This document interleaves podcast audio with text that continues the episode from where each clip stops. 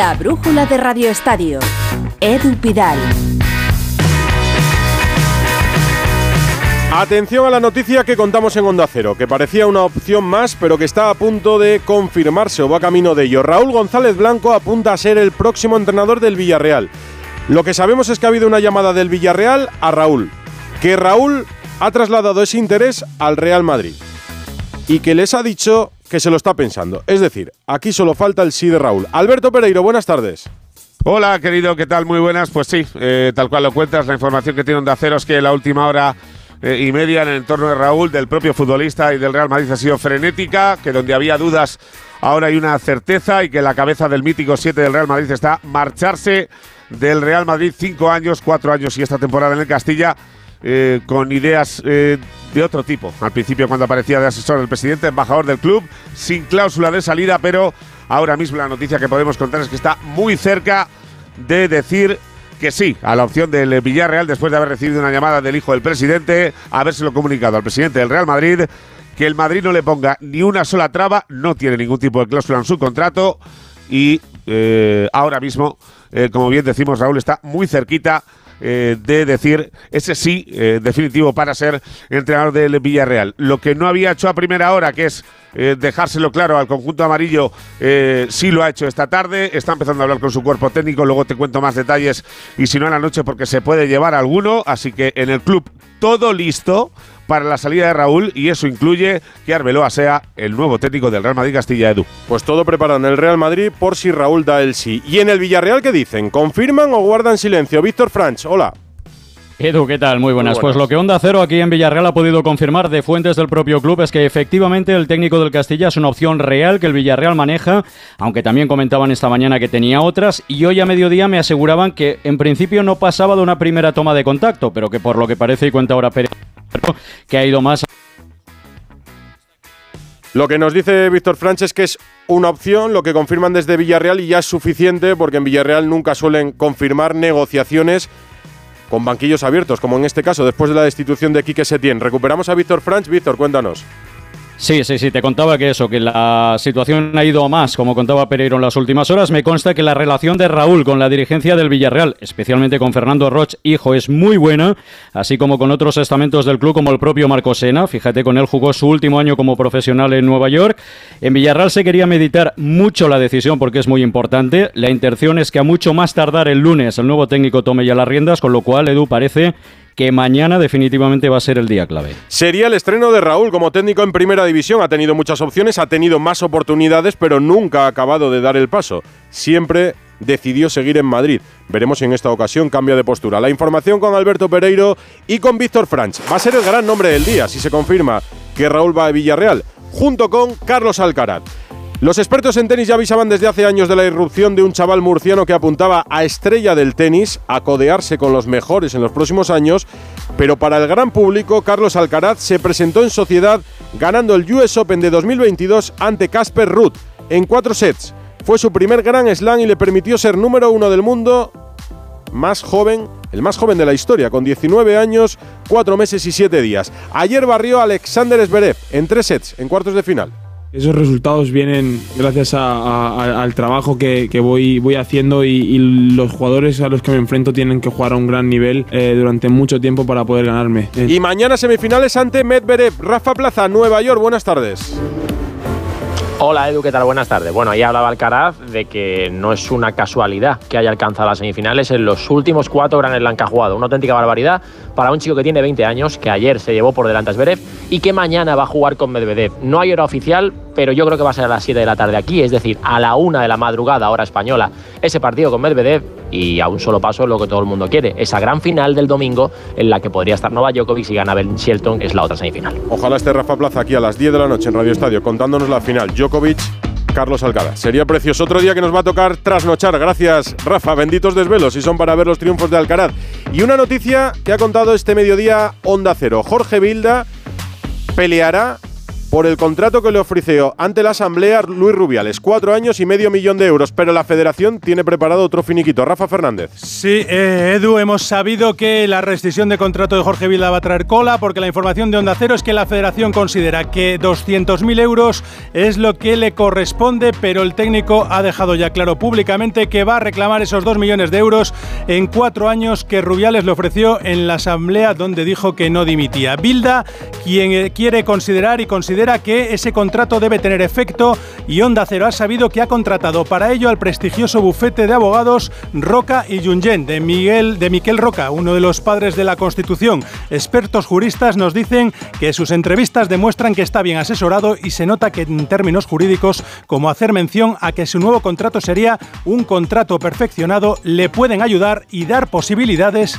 en esta batalla judicial que arranca ahora mismo con la Real Federación Española de Fútbol para intentar cobrar esos 2 millones de euros. Noticias a lo largo del día con Onda Cero, Rafa Fernández, Raúl, Onda Cero en Nueva York, Onda Cero en Georgia. Mañana 5 y media, Radio Estadio para contar el Georgia-España en Tiflis. Partido clave para la clasificación de la selección después de la presentación de Sergio Ramos en Sevilla y que dejara abierta su puerta a la selección, su regreso a la selección, le han preguntado a De La Fuente por la posibilidad de que Ramos volviese. Yo trato de traer, según mi criterio, nuestro criterio, a los mejores jugadores en cada momento. Ahora mismo están aquí los que creo que están en mejores condiciones para afrontar estos dos partidos. Este, de momento, el de mañana. El del martes que viene, todavía no sé lo que pasará. Ni que sí, ni que no, ni todo lo contrario. Si creen que aquí De La Fuente no ha dicho nada, no pierdan el tiempo en ver el resto de la rueda de prensa, a pesar de que el jefe de prensa insistió en que solo preguntas deportivas, porque no hay un solo titular rescatable de lo que ha dicho el seleccionador y Rodrigo Hernández en la rueda de prensa de Georgia. La noticia más curiosa, fíjense, se ha hablado muchísimo de ello durante la tarde, es que en Madrid se quedó el baúl con parte del material y los jugadores que tuvieron que entrenar sin sus botas. No sé si lo han recuperado. Georgia, Fernando Burgos, enviado especial. Buenas tardes. Hola, ¿qué tal? Muy buenas. Aquí ya noches, son las 10 y 38 minutos, aquí en Tiflis, la capital de Georgia. Hemos asistido hoy a uno de los hechos, de las situaciones más rocambolescas, insólitas, históricas y alucinantes de la selección española en 100 años. Sí, ayer en el charter que trajo a los futbolistas y a la expedición del equipo nacional desde Madrid hasta Tiflis, hubo un baúl, un baúl que se extravió, que no subió a ese avión. Y este aquí que el baúl era el que llevaba las botas de los 24 internacionales y los guantes de los tres guardametas. ¿Sí? Es que me parece tan alucinante. Bueno, pues debido a ello, el entrenamiento de hoy en el Boris Paichase, georgiano, el Estadio Nacional de Tiflis, España no ha podido entrenar en condiciones. Todos han saltado al césped en buen estado en zapatillas. Y los tres guardametas, Raya, Simón y Kepa, sin guantes. Han hecho estiramientos, muchas risas, muchos juegos, pero nada de fútbol, ni de balón, ni de entrenamiento. El material va a llegar esta madrugada. Y la pregunta que me hago yo es, ¿cómo es posible que en esos neceser, en esos maletines, en esos trolleys, los jugadores no lleven la herramienta más importante de su trabajo? Ah. ¿Es necesario que vayan en un baúl? ¿Y ellos para qué llevan ese tipo de maletas? Es una pregunta que lanzo al aire. ¿Volverá a ocurrir? ¿Los jugadores dejarán esas botas y esos guantes en manos de los utileros que perfectamente se pueden equivocar como nos equivocamos todos? Bueno, pues mañana ya con las botas y los guantes van a hacer una sesión de entrenamiento por la mañana, vamos a ver de qué tipo, pero no es la mejor forma, ni mucho menos por un error humano, de entrenar un partido tan importante en la previa como este Georgia-España. Un entrenamiento que ha visto en primera línea el presidente en funciones Pedro Rocha. Ha tenido guardaespaldas, con X, con... Eh, digo yo con X con, entre comillas, han estado dos presidentes de territoriales, dos de los suyos. Salvador Gomar, sí, el de la moción de censura que ha contado Rafa, el valenciano y el canario Alejandro Morales Mansito, íntimo amigo de Rubiales. Ha llovido un poquito antes del entrenamiento, se han refugiado en el banquillo, cuando ha dejado de llover, se han dado una vuelta al terreno de juego completa, como si fueran tres paisanos, tres amigos, que en definitiva es lo que son Sí, son tres amigos, tres paisanos a los que han puesto por aquello de la suspensión de Rubiales a cargo de la FIFA como eh, los dirigentes que más mandan ahora en la Real Federación Española de Fútbol. Junto a ellos estaba un hombre de Villar y de Rubiales toda la vida, eh, paisano de Pedro Rocha, que es Antonio Retamosa Jesse. Bueno, pues los cuatro han estado viendo el entrenamiento y es otra de las imágenes curiosas. Mañana nos llegan las botas, no te preocupes. Y el titular de Rubiales, sí, me siento respaldado, me siento fuerte, pero no sé qué pasará. De, de la Fuente. El titular de, de la Fuente, le dices. Estoy yo con Rubiales. De Luis de la no te lo Fuente. sacas de la cabeza y mañana ya va a no está en la federación. Esperemos que no, no, no, lo no me le ver. saco, no me le saco. Es que me parece que todo sigue oliendo a Rubiales, aunque en este viaje el portavoz no ha viajado, sí lo ha hecho la mano derecha, porque había rumores de que Chema Timón, la mano derecha de Rubiales desde AFE, no había viajado. Sí ha viajado, pero no el porta, como le llamo yo, el portanovoz de esta Real Federación Española de Fútbol. Estará de vacaciones. 8 y 42, así está la selección. Gracias, Fernando. Hasta luego.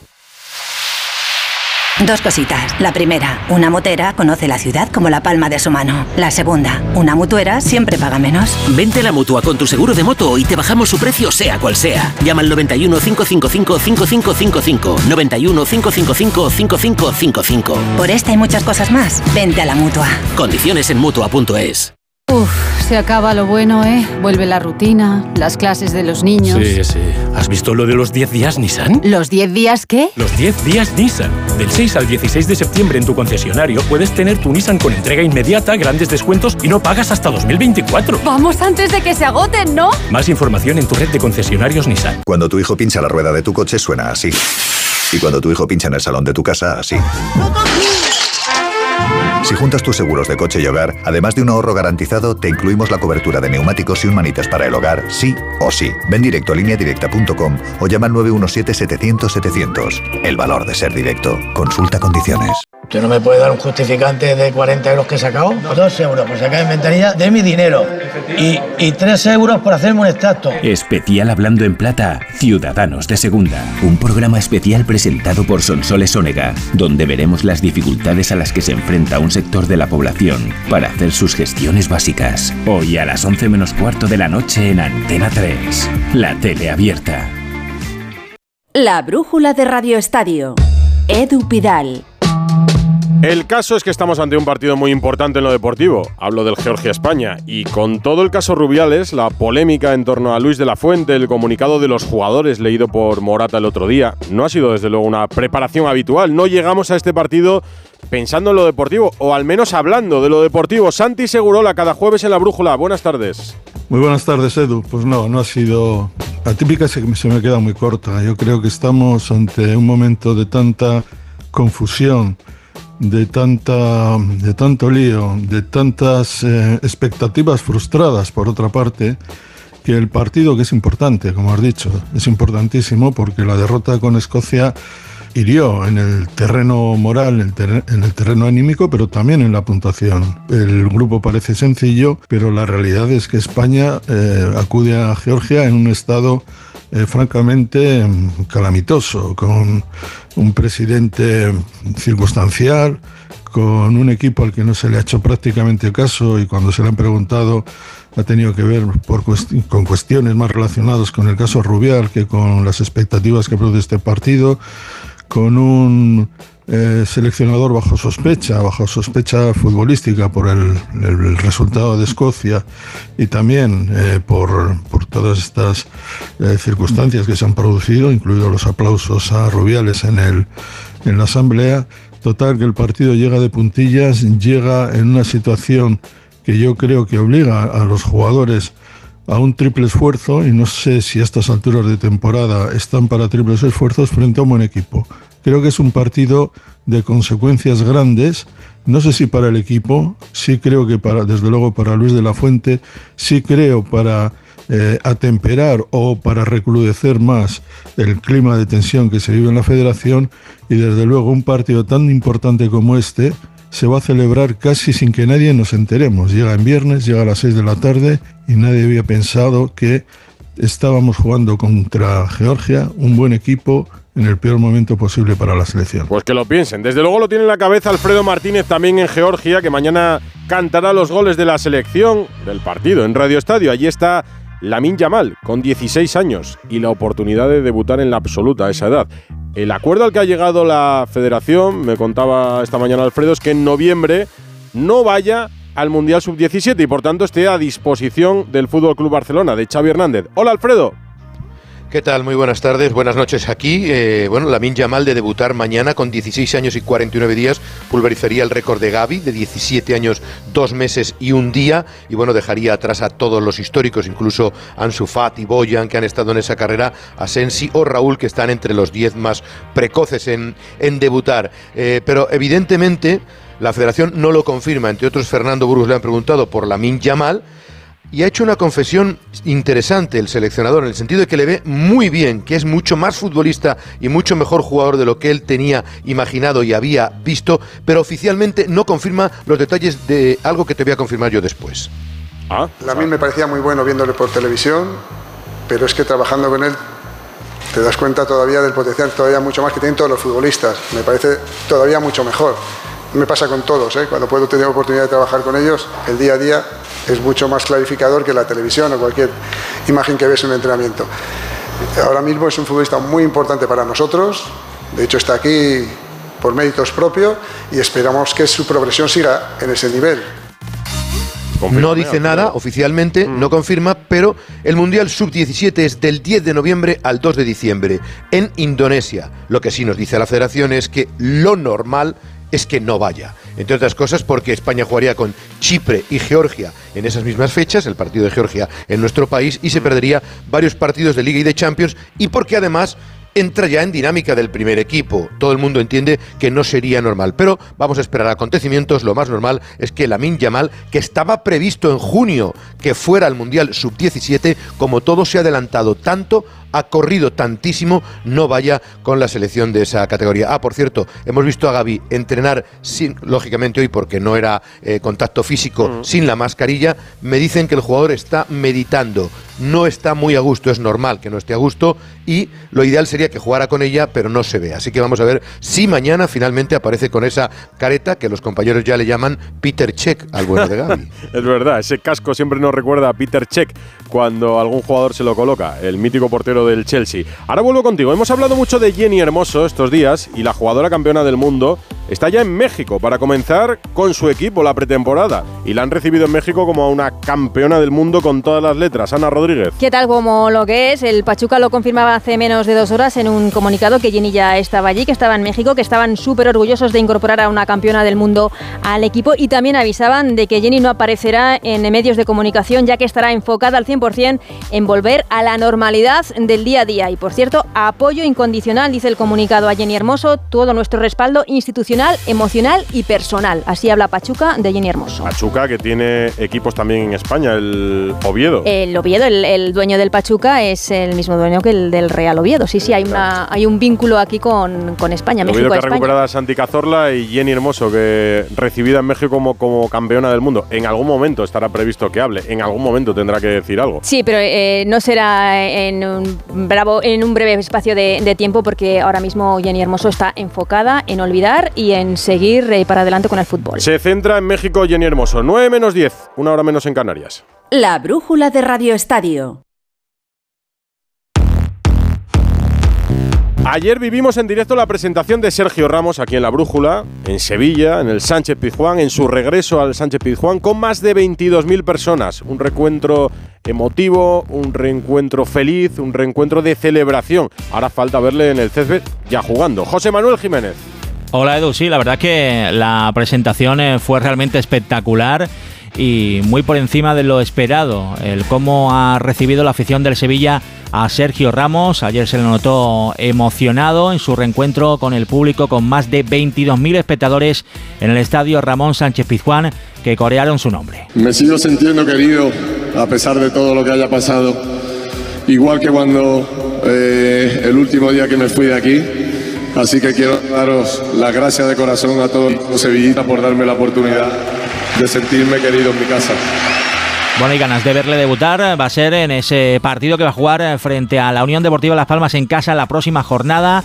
El eh, conjunto de Mendilibar, por cierto, que hoy Sergio ha invitado a la plantilla a un almuerzo, así que bueno, eh, la convivencia ha comenzado realmente bien entre los futbolistas del Sevilla después de la llegada de Sergio Ramos. Yo te digo que si no lleva el brazalete le faltará poco, al menos no lo lucirá en el brazo, pero lo llevará como liderazgo para todo el grupo, lo veremos cuando vuelva el Sevilla a la competición. En el Atlético de Madrid he leído hoy, Hugo Condés, muy buenas. ¿Qué tal, Edu? He leído, se, se aumenta el eh, aforo del Metropolitano para superar los 70.000 espectadores. ¿Y dónde colocan los asientos?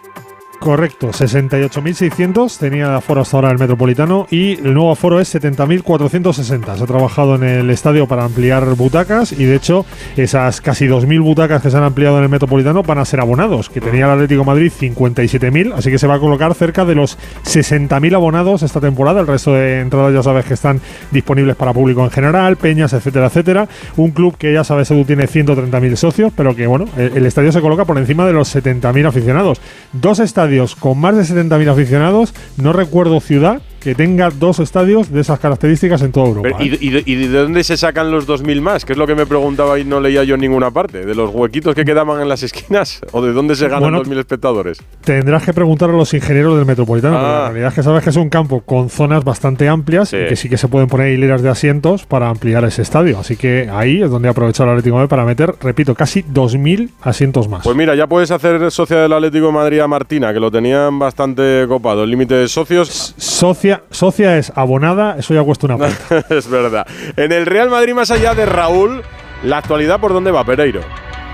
Bueno, pues por una entrevista que ha dado Luka Modric, y eso ya que teníamos información y lo podemos contar ahora, es verdad que el croata pues eh, está encontrando una situación completamente nueva para él, por mucho que él eh, ha reconocido esta misma mañana que eh, firmó la temporada pasada sabiendo que eh, no se iba a quedar una temporada más eh, por lo que había hecho en el pasado, sino por lo que era actualmente como futbolista, pero eh, le ha sorprendido el hecho de estar tres partidos en el banquillo. El otro día, entre la fisura en la mano de Fede Valverde y alguna cosita más, pues como un reconocimiento de Carlo Ancelotti, le puso como titular en el estreno del Bernabéu para que fuera capitán del conjunto blanco, pero su realidad es la siguiente. Uno, tiene cuatro jugadores por delante del centro del campo, los cuatro titulares. Cross también está por delante de la cabeza de Carlo Ancelotti, así que va a utilizar cada parón con la selección y mira que hay otro ahora bien prontito como plebiscito. ¿Que está mosqueado? Sí, que de momento aguanta el tirón, eso también. Por cierto, Mendy, tercer día consecutivo con el equipo entrenando, que también es una noticia. De momento es septiembre, claro. Pensaba Modric seguramente que iba a jugar más, y yo también.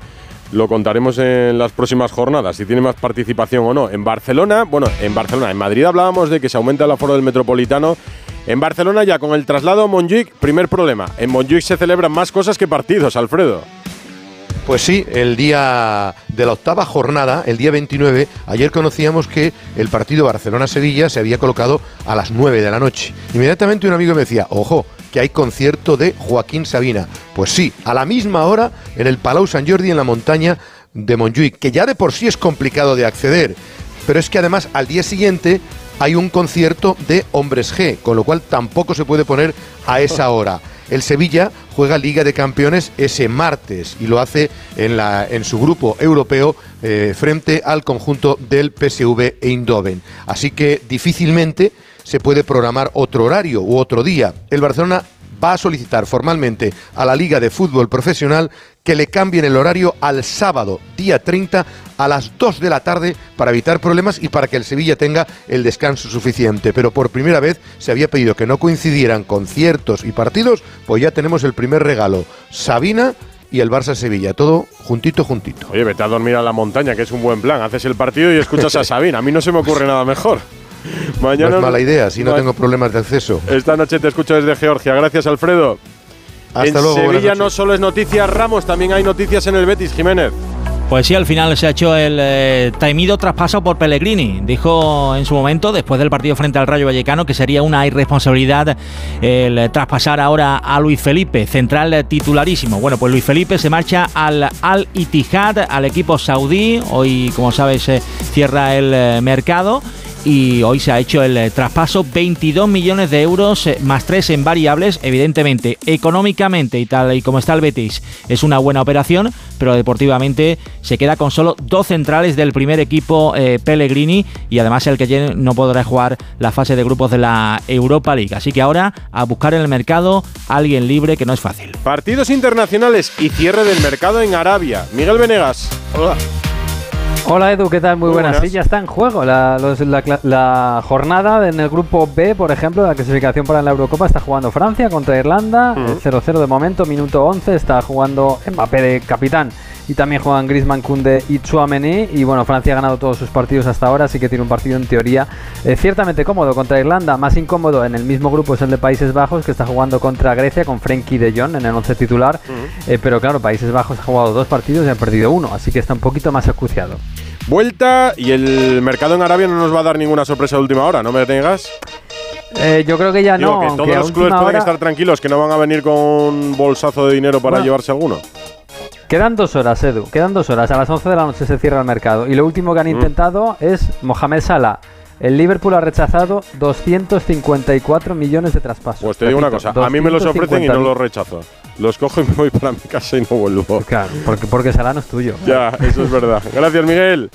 Vuelta ciclista a España, llegada a Zaragoza y Spring. Eh, Juan Clavijo. ¿Qué tal Edu? Pues hoy día muy tranquilo para todo el pelotón, alegre también para Juan Sebastián Molano, para el ciclista colombiano que se ha impuesto al sprint en Zaragoza, en la calma que preceda la tempestad en lo estrictamente deportivo porque mañana llegamos al Tourmalet, cima mítica del Tour de Francia, previo paso, eso sí, por Obisque y Espandel. Así que jornada muy exigente con Sepkus vestido de rojo y con los favoritos obligados a moverse. Y hay más noticias, baloncesto, motos, polideportivo. Paco Reyes, hola. ¿Qué tal? Muy buenas. El Mundial de Baloncesto está llegando a su fin. Mañana se disputan las semifinales con dos grandes favoritos para estar en la final, Estados Unidos y nuestro verdugo, Canadá. 11 menos cuarto de la mañana, Serbia-Canadá, encuentro inédito en un mundial. 3 menos 20 de la tarde, Estados Unidos-Alemania. En motociclismo este fin de semana se celebra el Gran Premio de San Marino después del exitazo de los pilotos españoles en el Gran Premio de Cataluña con triplete en MotoGP.